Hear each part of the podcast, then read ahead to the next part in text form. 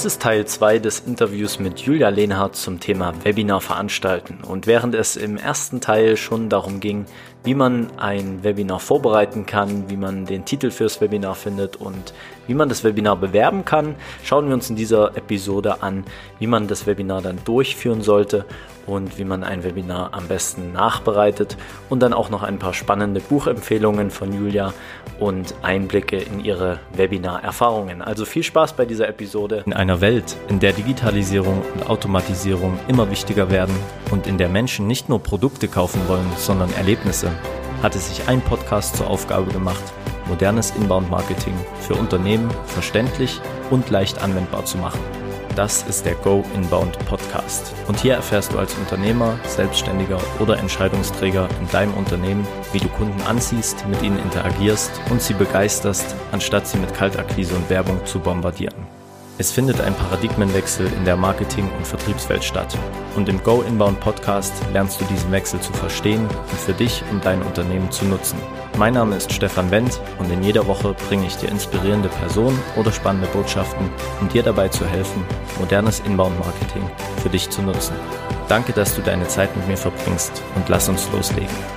Damit wären wir übrigens auch, glaube ich, schon bei diesem nächsten Punkt Durchführung. Genau. ja, weil das ist ja immer das, ähm, was kann ich denn dazu jetzt eigentlich sagen? Also dann mache ich doch einfach das Webinar. Ganz so einfach ist es halt nicht. Und ähm, das machen sich viele eben auch nicht bewusst. Und ich muss auch ehrlich sagen, ähm, je mehr Webinare ich mir anschaue, desto öfter denke ich, oh Gott, alle machen's, aber da kann man auch noch so viel falsch machen. Ähm, so sowohl von der Moderation als auch der Gestaltung einfach des Webinars an sich. Das heißt, ich mache mir vorher wirklich auch erstmal bewusst für die Durchführung, was ist wichtig. Mhm. Ich sollte auf jeden Fall mit dem Referenten vorher einen Dry Run machen. Also das heißt eine Generalprobe, um wirklich einmal die Technik zu checken, dass alles funktioniert, sicherzustellen, dass derjenige zum Beispiel ein Headset hat und eine gute Kamera, gut sichtbar ist ähm, und sich auch mit der Technik einfach auskennt. Mhm. Und ähm, idealerweise habe ich eben noch einen Moderator oder eine Moderatorin im Webinar als zweite Person mit dabei. Das bindet natürlich Ressourcen, ganz klar. Und am liebsten würde ich immer alles allein machen. Aber man glaubt halt nicht, was einem das für, ähm, ja, für Arbeit abnimmt und auch für ähm, Probleme erspart, muss man sagen. Ich denke auch, man muss ja im Hinterkopf immer behalten, dass das wirklich eine Live-Veranstaltung ist und mhm. währenddessen Chatnachrichten, Fragen reinkommen können. Man braucht eine, irgendwie eine Anmoderation, man muss irgendwie reinkommen. Ja. Äh, wenn man das alles selbst macht, also und dann auch am Ende natürlich irgendwie das Ganze nochmal aufrollen und irgendwie die Frage- und Antwortrunde, wenn sowas mit Bestandteil ist, irgendwie moderieren und das alles allein macht, kriegt man ja eine Krise, ja. Definitiv. Also stell dir mal vor, du hast da eben 500, 600 Leute drin und kriegst davon allein die Fragen zugespielt, moderierst das Ganze dann noch und hast dann vielleicht noch ein technisches Problem und weißt noch nicht genau, wie du es behebst. Also es ist immer gut, auf jeden Fall mindestens zu zweit auch äh, in diesem Webinar dann präsent zu sein. Okay. Genau. Und ähm, die Generalprobe, ähm, das klingt auch, finde ich selbst manchmal so abgedroschen. Ja, ist doch ganz klar, dann schalte ich mich vorher mal zusammen. Aber jedes Mal merke ich wieder, wie wertvoll das ist, weil einfach so viel dann doch in letzter Minute noch falsch laufen kann. Hm. Oder eben der Referent vielleicht ihm gar nicht bewusst ist, wie schlecht sein Ton ist oder wie schlecht eben sein Hintergrundbild ist. Oder dass er eben doch noch nicht weiß, wo er klicken muss, um seine Präsentation zu übertragen. Das sind so die ganz, ganz simplen Sachen. Aber auf die, bei der Durchführung kommt es eben genau darauf auch an, ja. Ganz wichtig, denke ich auch. Um daraus natürlich ein professionelles Event zu machen, was einfach flüssig läuft und was man sich gern anschaut, weil ich glaube, wir kennen das auch, wenn du da irgendwo drin bist ähm, und das nach drei, vier Minuten nicht richtig läuft oder du das Gefühl hast, oh, stockt nur, ist anstrengend zuzuhören, dann haben wir halt auch alle Besseres mhm. zu tun. Ja, ist ja. wirklich so. Mhm. Genau. Also denke ich auch wichtiger Schritt. Klingt trivial, aber es wäre natürlich der Super-GAU, wenn, wenn das Webinar live ist und der Referent findet nicht den Knopf, um die Bildschirm, also den Bildschirm freizugeben und genau, die Folie richtig. zu zeigen. Ja. Dann springt wahrscheinlich schon 30 Prozent der Leute in den ersten fünf Minuten wieder ab. Genau, genau. Tatsächlich so ist es dann. Ähm, ansonsten vielleicht noch ein Hinweis für den Ablauf. Ähm, ich würde auf jeden Fall immer schauen, dass ich eine gewisse Interaktivität in das Webinar bekomme. Mhm. Ähm, sei es mit Hilfe von äh, einfach einfachen Chatfragen oder wirklich den Referenten zu ermutigen, auch rhetorische Fragen zu stellen, einfach aktiv mit dem Publikum zu sprechen und Fragen eben zu formulieren. Ja. Ähm, Kurzumfragen, also mit Multiple-Choice-Auswahl, die dann zum Beispiel aufpoppen, auch einzubinden, damit die Leute da mal aktiv mitmachen. Und ja. ähm, es gab immer mal so ein bisschen die Diskussion, sollten die Slides äh, sehr voll mit Animationen sein oder eher nicht? Weil Animationen natürlich auch die Übertragungsrate dann äh, vielleicht verschlechtern, ja, die Übertragung der Bildqualität und so weiter, wenn du sehr, sehr viel Bewegtbild ja. in deiner Präsentation hast. Andererseits hält genau das natürlich auch die Augen am Screen. Weil wenn ich äh, parallel jetzt ein Webinar schaue und jetzt hier noch meinen anderen Bildschirm habe, dann werde ich ja immer wieder dahin geleitet, wenn ich merke, da passiert was. Der klickt weiter die Folie, da äh, ist etwas animiert. Also das ist auf jeden Fall auch ganz hilfreich, mhm. ähm, sowas mit in die Präsentation ruhig einfließen zu lassen. Cooler Tipp. Damit meinst du beispielsweise kurze Videos oder GIF, GIFs oder Zum Beispiel. hast du noch ein mhm. anderes Beispiel? Also GIFs, kurze Videos. Ähm, es geht auch dabei einfach nur darum, nicht eine Folie zehn Minuten stehen zu lassen mit äh, tausend Textzeilen drauf, mhm. sondern ich sag mal so, dann hab lieber 10, 20 Folien, die halt vielleicht nur ein Wort oder ein Bild beinhalten, aber du weiterklickst und es passiert etwas auf dem Bildschirm, was einfach die Teilnehmer eben auch ähm, da behält, ja. Ich habe mal eine Frage noch zu dem Thema Kurzumfragen, was mhm. mich jetzt interessieren würde. Wie sieht das in der Praxis aus? Würdest du so eine Kurzumfrage als Referent selbst übernehmen, sozusagen? Das heißt, jetzt äh, dann, wenn man jetzt im Webinar ist, zu sagen, okay, an dieser Stelle eine kurze Umfrage. Ich möchte gerne mal von euch wissen, wie ihr heute Nacht geschlafen habt oder sowas. Mhm. Und dann sagt man gut, schlecht und geht so als, ja. als Umfragen. Und dass man das dann selbst als Referent auflöst oder sollte man da auch wieder äh, im Idealfall einen Moderator dazu holen, der das ja. dann übernimmt und auflöst? Was würdest du sagen? Gute Frage. Also ich würde auf jeden Fall den Moderator da wieder mit einbinden. Oftmals mache ich so, dass der Referent natürlich die Frage selbst einmal vorliest, weil er ja gerade in seinem Präsentationsflow ist und dann sagt, jetzt würde ich gern von euch wissen, wie ihr das seht. Und dann schaltet sich aber direkt der Moderator ein. Der muss eben auch einfach präsent sein und mitkriegen, wann was ist. Und dann bin ich halt als Moderatorin drin und sage auch direkt, ähm, so, wir schauen uns jetzt hier zusammen die Umfrage an ich lasse die x Minuten laufen oder Sekunden eher und versuche auch ein bisschen so mitzumoderieren. Ähm, toll, 70 Prozent von euch haben schon abgestimmt. Äh, wir warten noch einen kleinen Moment, sind gespannt auf die Ergebnisse. Ich sehe zum Beispiel als Organisator auch schon äh, in meinem Panel, wie viele Leute denn was abstimmen. Das heißt, ich kann auch schon mal so ein bisschen sagen, ah, okay, die äh, Antworten sehen sehr eindeutig aus. So, und übertrage euch jetzt die Ergebnisse. Das hilft dem Referenten auch, weil das wäre wär auch viel zu viel. Der soll in seinem Flow bleiben. Der kriegt von mir dann nur als Moderatorin die Ergebnisse übermittelt und kann die dann noch einmal kommentieren und geht dann entsprechend in seiner Präsentation weiter.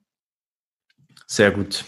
Mhm. Super Sache mit den, mit den Kurzumfragen. Auch schon alleine das Switchen nochmal von dem Referenten hin zu dem Moderator bringt ja auch wieder Dynamik rein, eine andere ja. Stimme wieder mit rein. Genau, richtig. Sowas ist ja auch wichtig, um die Leute dran zu halten.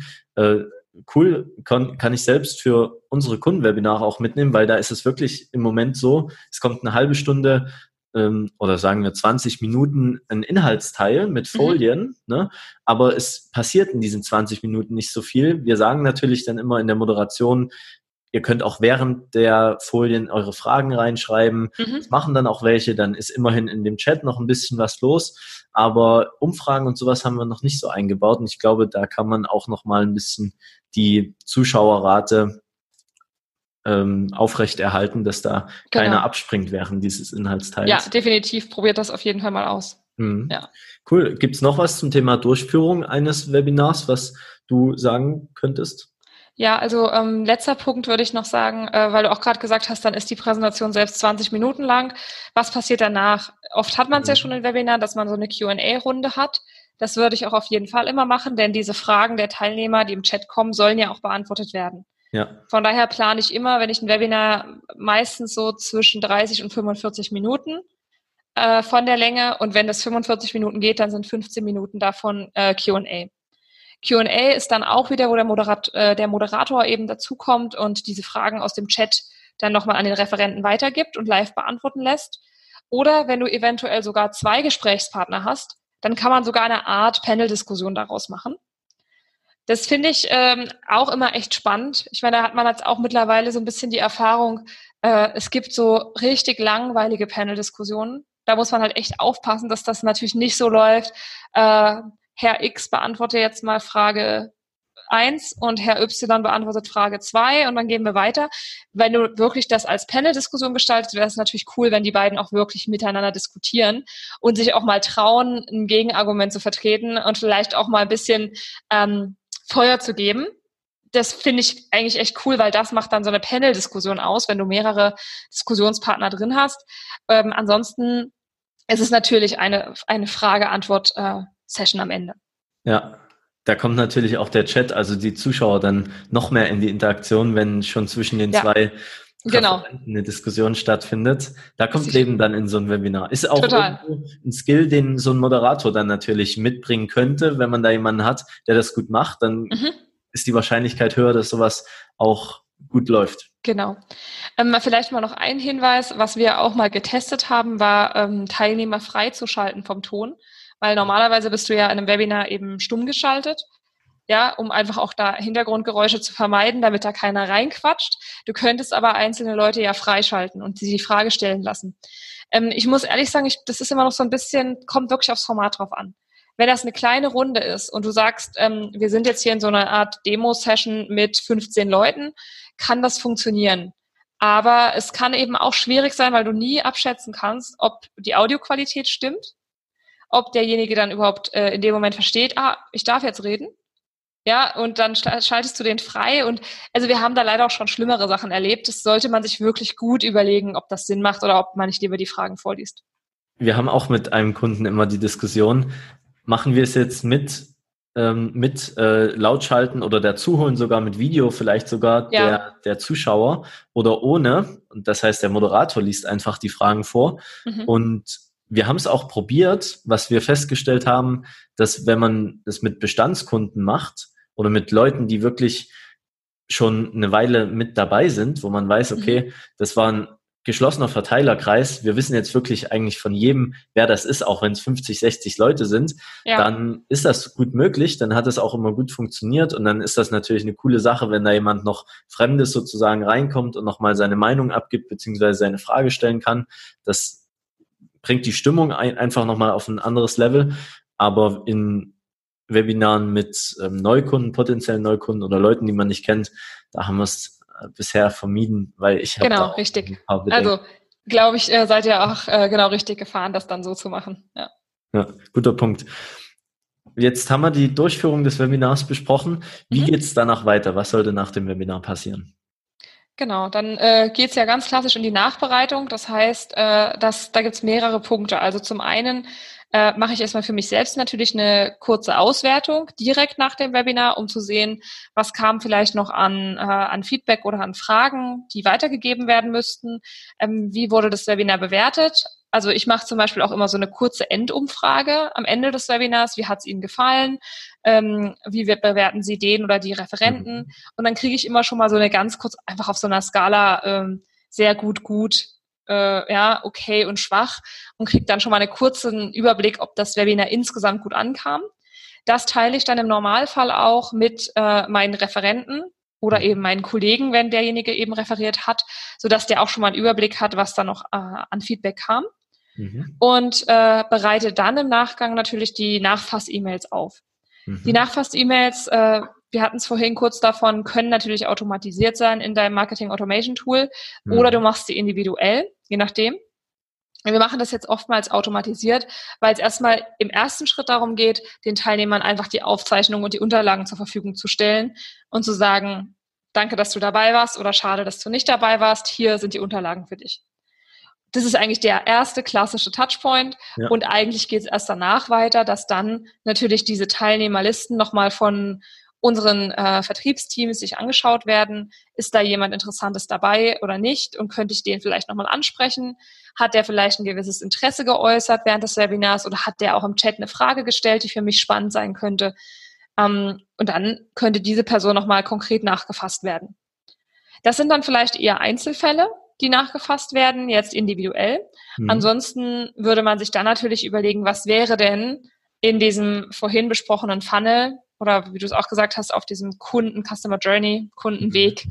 ähm, der nächste Step eigentlich, ja. Habe ich jetzt vielleicht ein weiteres Content Asset, was einfach sich gut anlehnt an das äh, vorangegangene Webinar. Das könnte jetzt ein E-Book oder ein Blogpost sein, der dann dieser Audience einfach nochmal hinterhergeschickt wird. Eine Woche später zum Beispiel, wo ja. es heißt, ähm, hey, du warst ja in unserem Webinar und das Thema hat dich interessiert. Hier gibt's jetzt den passenden Blogpost dazu, lies doch nochmal rein. Wenn ich dann es schaffe, diese Interaktionsraten dann auch natürlich festzuhalten und zu sehen, okay, der war jetzt im Webinar, der hat sich ein E-Book runtergeladen, der hat den Blogpost gelesen, wow, das Thema scheint so akut zu sein, mhm. dann bin ich eigentlich schon mitten in der Qualifizierung des Leads, weil ich dann natürlich sagen kann, okay, ähm, wenn wir dann noch einen Schritt weitergehen und ein Scoring aufgesetzt hätten, mhm. könnten wir eben sagen, was kriegt der dann eigentlich jetzt für einen Score verliehen weil er eben schon drei meiner Assets sich zu diesem Thema angeschaut hat und würde erst dann ans Vertriebsteam übergeben werden. Ja, da sind wir jetzt im Thema Lead Nurturing. Das kann man genau. natürlich bis ins kleinste Detail ja. ganz individuell gestalten mit dem richtigen Tool. Vielleicht hier an der Stelle auch nochmal eine gute Frage. Welche Tools empfiehlst du? Du hast HubSpot angesprochen, Marketo. Fällt dir noch eins ein, was man sich mal anschauen sollte? Also wir haben ähm, damals hatte ich äh, tatsächlich Marketo in Kombination mit äh, Salesforce im Einsatz, also mhm. Salesforce als äh, CRM. Das hat äh, in dieser Kombi gut funktioniert, muss ich sagen. Ansonsten war Marketo für mich ähm, doch sehr Enterprise-Tool äh, lastig, sag ich jetzt mal. Ja. Also etwas äh, verkompliziert wenn die Sachen aufgesetzt sind, alles kein Problem, dann hattest du auch deine entsprechenden Nurture-Flows und so weiter. Aber da brauchte es schon auch Kollegen, die das unterstützt haben, aufzusetzen. Ähm, HubSpot war jetzt in meinem Fall ähm, ein Tool, was ich hier selbst eingeführt habe und aufgesetzt habe und was, ähm, ja, was heißt einfacher zu bedienen, will ich nicht mal sagen. Auch hier möchte ich jetzt eigentlich keine Partei ergreifen für eins der Tools, weil ich mit allen gut arbeiten konnte. Aber es war für mich schneller und einfacher zu implementieren und aufzusetzen. Ja. Ähm, das sind aber trotzdem so im Moment die zwei, mit denen ich eigentlich hauptsächlich hier auch gearbeitet habe, muss ich ehrlich sagen.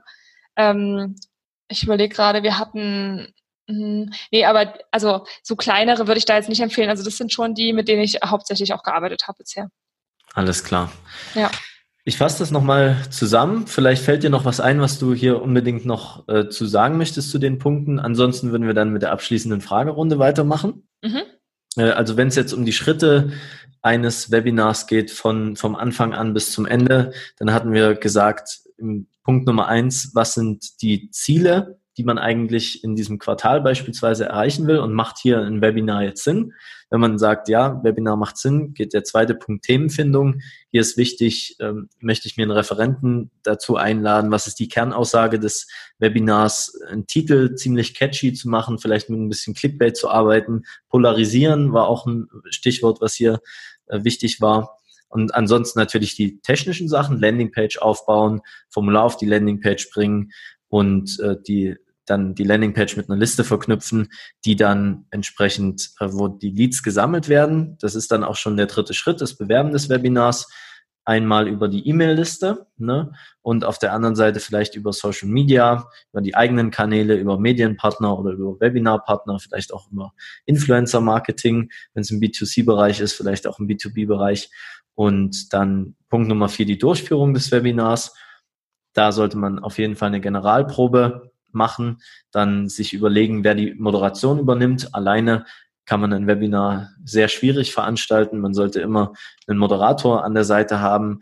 Man sollte auf Interaktivität achten, das heißt Chatfragen immer mal wieder stellen oder Kurzumfragen nutzen. Animierte Folien war auch ein guter Hinweis und dann noch eine Q&A-Runde macht auch viel Sinn, um da in die Interaktion mit den Zuschauern nochmal zu gehen, beispielsweise 15 Minuten am Ende des Webinars oder 30 Minuten und dann da entweder einfach die Zuschauer Fragen stellen oder vielleicht sogar eine Panel-Diskussion, wenn mehrere Referenten oder äh, Menschen dabei sind, die was dazu sagen können.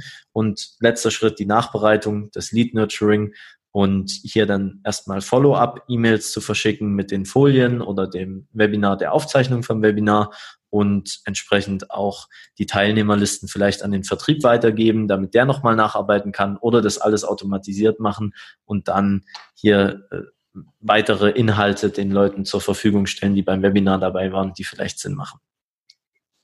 hast du das echt nochmal schön alles äh, zusammengefasst und auf den Punkt gebracht. Ähm, dafür haben wir jetzt natürlich sehr, sehr lang geredet, aber es ist, glaube ich, gut, wenn man das so als Quintessenz einfach da nochmal draus mitnehmen kann. Super. Ganz genau.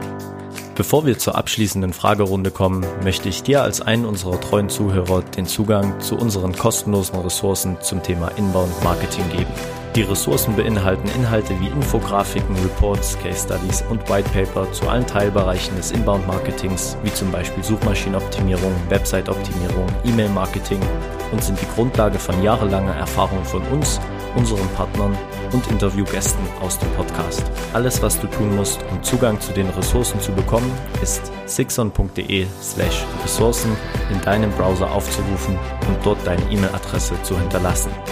Du bekommst die Ressourcen anschließend direkt als Link in dein E-Mail-Postfach. Gehe also einfach jetzt auf sixon.de slash Ressourcen und hinterlasse dort im Formular deine E-Mail-Adresse. Anschließend bekommst du die Ressourcen kostenfrei in dein E-Mail-Postfach. So, lass uns jetzt mit der abschließenden Fragerunde weitermachen. Was waren die drei größten Fehler bei der Veranstaltung von Webinaren, die dir bei eigenen Webinaren oder in der Zusammenarbeit mit Partnern so untergekommen sind? Mhm. Äh, ja, gute Frage. also ich würde sagen, ähm, ein größter Fehler, tatsächlich, wenn ich so zurückdenke, ähm, war, dass man immer im Blick haben sollte, wer gerade den Bildschirm überträgt. Denn da kann so einiges passieren.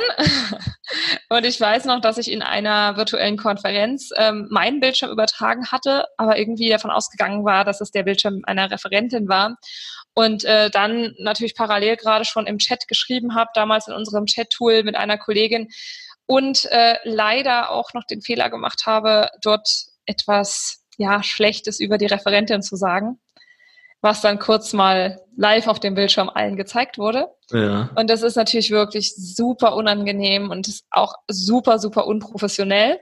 Das war so in meiner Anfangszeit und ähm, hm. ja, schämt man sich extrem und denkt sich, oh Gott, wie kann ich denn erstens nicht merken, dass ich meinen Bildschirm übertrage mhm. und zweitens dann auch noch sowas in einem Chat schreiben. Aber nur um das auch mal zu nehmen, das kann ganz schnell passieren. Hm. Es muss jetzt nicht sein, dass man ähm, da gerade über jemanden lästert, aber was auch immer man zeigt, das können sensible Inhalte aus einer E-Mail sein oder man geht in sein CRM-Tool und zeigt dort Kontakte.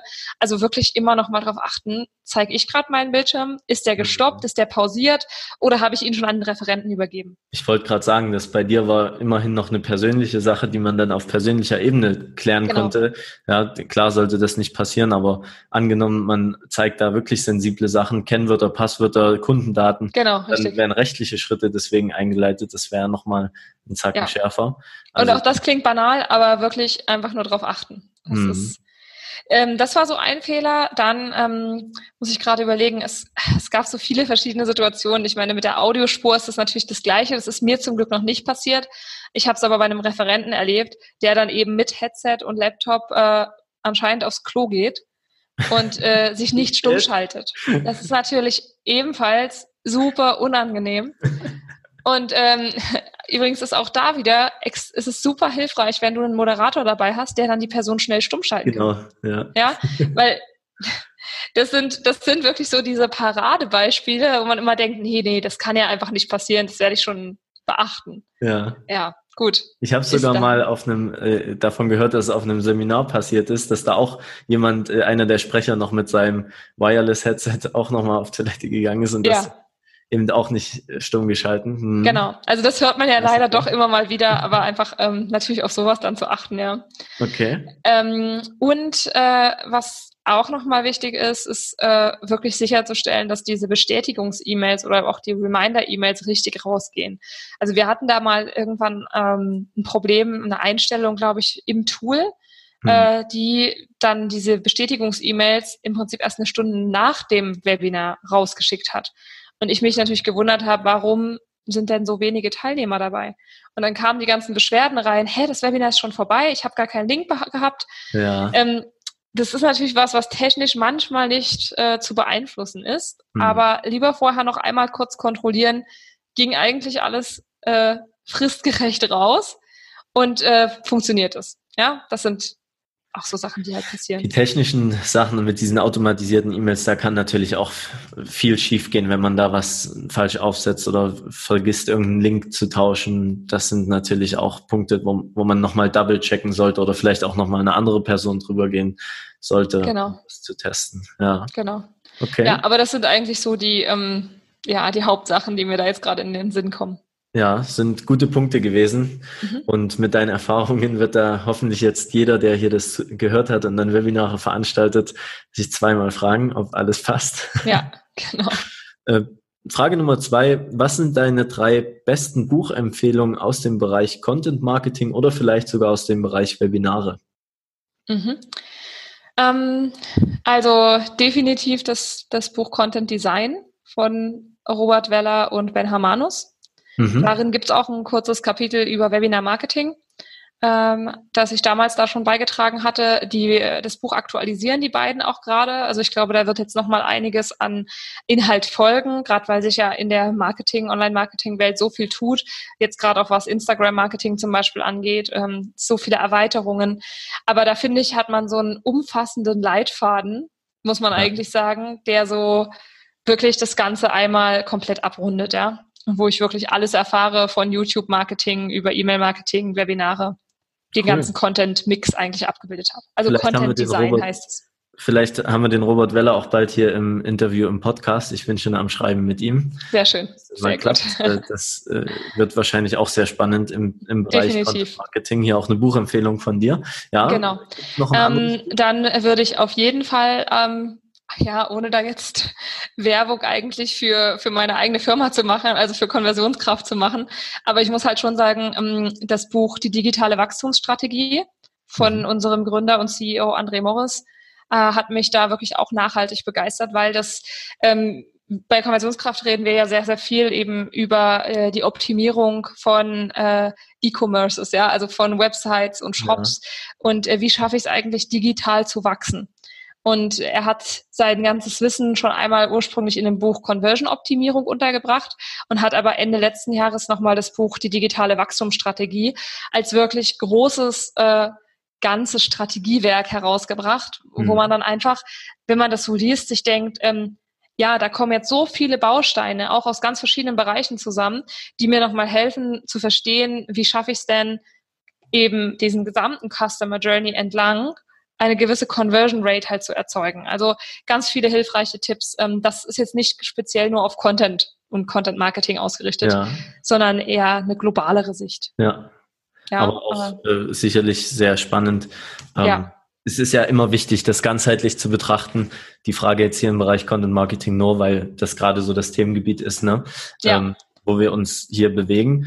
Und genau. ja, würdest du noch ein Buch nennen? Jetzt haben wir hier zwei Content Design und die digitale Wachstumsstrategie. Mhm. Ähm, ich würde gern mal noch ein anderes nennen, was jetzt auch eigentlich leider nicht direkt auf Content Marketing geht. Alles gut. Aber einfach, was mich auch irgendwie so äh, nachhaltig geprägt hat, weil ich glaube, auch jeder, der dann in irgendeine Führungsrolle äh, vielleicht auch hineinwächst oder ja, überhaupt äh, Teil eines Teams auch ist, da fand ich das Buch Dare to Lead ganz spannend äh, von Brene Brown. Ähm, das ist eben wirklich, also wie der Titel schon sagt, so trau dich etwas, ja, in der Führung. Und äh, da geht es natürlich auch ganz viel dann um äh, Empathie als Führungskraft, Mut, warum muss ich eben stark vorangehen? Und das ist ja auch innerhalb dann eines Marketingteams ganz, ganz essentiell. Ähm, deshalb würde ich das, glaube ich, ganz gerne nochmal mitgeben. Ja, auch ein Buch, was ich selbst noch nicht kenne. Also alles drei Bücher, die ich selbst noch nicht gelesen habe. Auf okay, dann hast spannend. du ja Sommerlektüre. Dann habe ich Lektüre für den Urlaub, genau. Super, genau. Äh, schön. Die letzte Frage zum Abschluss. Dein Golden Nugget, was du einem Unternehmer mitgeben würdest, den du beispielsweise auf einer Konferenz treffen würdest und der dich fragen würde, was wäre so der wichtigste Tipp jetzt aus deiner Erfahrung, den du ihm geben kannst, ist jetzt auch wieder nicht auf das Content Marketing oder auf das Thema Webinare, sondern vielleicht generell eine Botschaft von dir? Mhm. Ähm, ich glaube, meine Hauptbotschaft, wenn ich das nochmal ganz kurz so, also ich, ähm, die ich jetzt auch so über die Jahre einfach äh, gelernt habe, einfach mal machen und sich zu, äh, dann die Frage zu stellen, was ist eben das Schlimmste, was passieren kann, wenn ich das jetzt mache? Hat das eine Auswirkung direkt aufs Business? Ist es etwas, was revidierbar ist oder nicht? und danach dann seine Entscheidung zu treffen. Und wenn ich sage, einfach mal machen, klar, nicht total unüberlegt, aber mit dieser Frage im Hinterkopf, was passiert eigentlich, wenn ich das jetzt tue? Und wenn es vielleicht schief geht, ist es dann etwas, wie ich gerade gesagt habe, dass ich schnell wieder lösen kann oder eben nicht? Und ähm, ich weiß nicht, seit ich mir diese Frage stelle, sowohl im persönlichen als auch äh, im beruflichen Kontext, treffe ich viel bessere Entscheidungen und habe jedes Mal das Gefühl, diese Entscheidung, die ich treffe, die kann gar nicht grundlegend falsch sein, weil ich auf jeden Fall daraus lernen werde, selbst wenn sie vielleicht nicht immer das optimale Ergebnis erzielt. Aber ich weiß eigentlich, worauf ich mich einlasse und ähm, es fällt mir viel, viel einfacher, seitdem Entscheidungen zu treffen. Und das würde ich, glaube ich, den Leuten gern mitgeben. Tolle Botschaft. Und damit sind wir auch am Ende des jetzt hier der Interviewfolge angekommen. Vielen, vielen Dank, Julia, für deine Zeit und die Links zu deinem LinkedIn-Profil beispielsweise oder anderen sozialen äh, Medien würde ich mit in die Shownotes packen, wenn mhm. das für dich in Ordnung sehr, ist. Sehr, sehr gern, ja. Und natürlich auch den Link zur Konversionskraft und zu den Büchern, die du empfohlen hast, die findet, äh, findest du eher als Zuhörer auch in den Shownotes. Julia, danke für deine Zeit und für deine tollen Tipps und du als Gast hast das letzte Wort. Ja, vielen Dank nochmal an dich äh, für die Einladung. Hat mir sehr viel Spaß gemacht, äh, dass wir uns hier austauschen konnten. Und ich hoffe, dass äh, doch der ein oder andere da nochmal was mitnehmen kann und freue mich natürlich auch, wenn ihr euch meldet und gerne auch nochmal Rückfragen stellt oder auch über LinkedIn einfach in den Austausch mit mir tretet. Viel Erfolg mit den Webinaren, virtuellen Veranstaltungen und der Lead-Generierung und alles Gute für euch. Danke fürs Anhören des Go Inbound Podcasts. Ein Podcast, der dir und deinem Unternehmen dabei hilft, modernes Inbound-Marketing einfach und effizient einzusetzen. Wenn dir der Podcast gefallen hat, dann hinterlasse eine Bewertung auf Apple Podcasts und folge dem Podcast auf Spotify, weil du damit hilfst, den Podcast bekannter zu machen. Oder teile es auf Facebook, Twitter oder LinkedIn. sixon.de slash podcast ist der Link. Du findest den Link außerdem nochmal in den Show Notes oder teile es mit deinen Freunden und Kontakten auf WhatsApp. Gib etwas zurück, wenn du weißt nicht, wer diese Informationen gebrauchen könnte. Viel Spaß dabei und bis zum nächsten Mal.